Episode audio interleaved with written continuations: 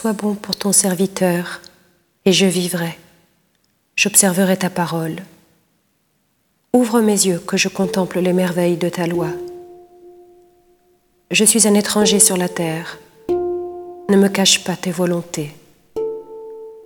Mon âme a brûlé de désir en tout temps pour tes décisions.